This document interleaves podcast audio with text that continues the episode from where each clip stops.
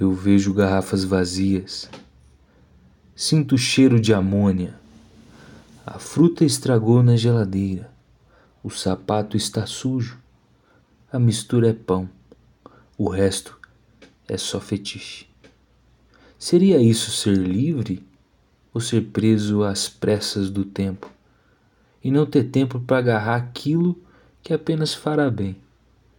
O aconchego do lar, sem a preocupação de arrumar, cansado de procrastinar, deixou para amanhã jogar a maçã no lixo, levar o lixo ao lixeiro, lavar os próprios pés e a coragem de ir ao mercado sem pedir para entrega, período que agrada apenas para quem o vive. Se fosse ruim, sequer existiria. Mudar para quê? Este é um poema de minha autoria, denominado Mudar para quê? Até mais.